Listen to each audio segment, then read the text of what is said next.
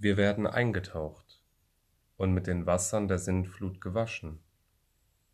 Wir werden durchnässt bis auf die Herzhaut.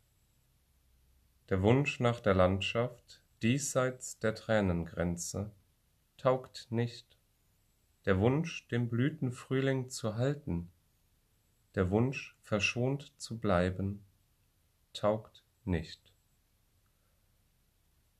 Es taugt die Bitte dass bei Sonnenaufgang die Taube den Zweig vom Ölbaum bringe, dass die Frucht so bunt wie die Blume sei, dass noch die Blätter der Rose am Boden eine leuchtende Krone bilden,